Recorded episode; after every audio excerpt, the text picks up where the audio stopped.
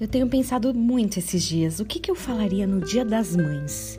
Quem ou que qualidade de mãe eu deveria trazer que fosse uma lição não somente para as mulheres, mas para os homens também?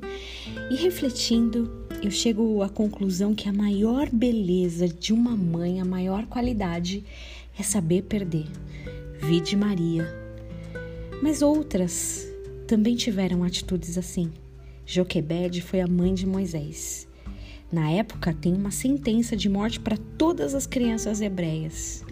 Ela não se conforma e tem uma ideia mirabolante. Vai colocar seu filho pequeno, bebê, em um cesto e deixar no rio. Tinha esperança que a filha do faraó encontrasse e, encontrando, não matasse a criança.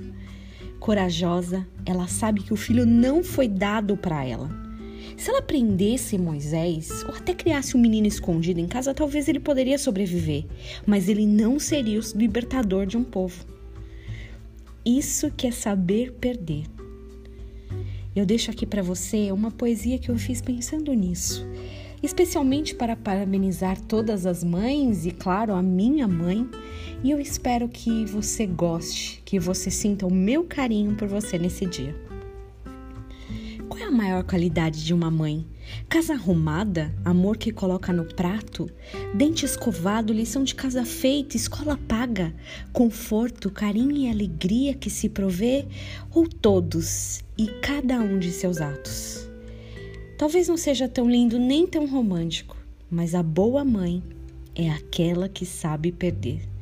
Perde a forma, a fome, a fraqueza, perde o controle, o dinheiro, a preferência, de um jeito gracioso, poucos conseguem entender.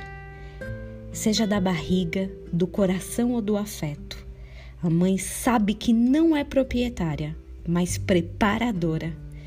Perder é questão de tempo. Não quero ninho cheio, quero ver voar.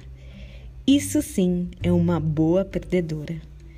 Eu desejo a todas as mães que hoje sejam ótimas perdedoras nesse sentido. E hoje tem culto online. Convida sua mãe para assistir junto com você nos canais oficiais do Ministério Verbo Vivo no YouTube e no Facebook às 18 horas. Que você tenha um dia muito abençoado em nome de Jesus.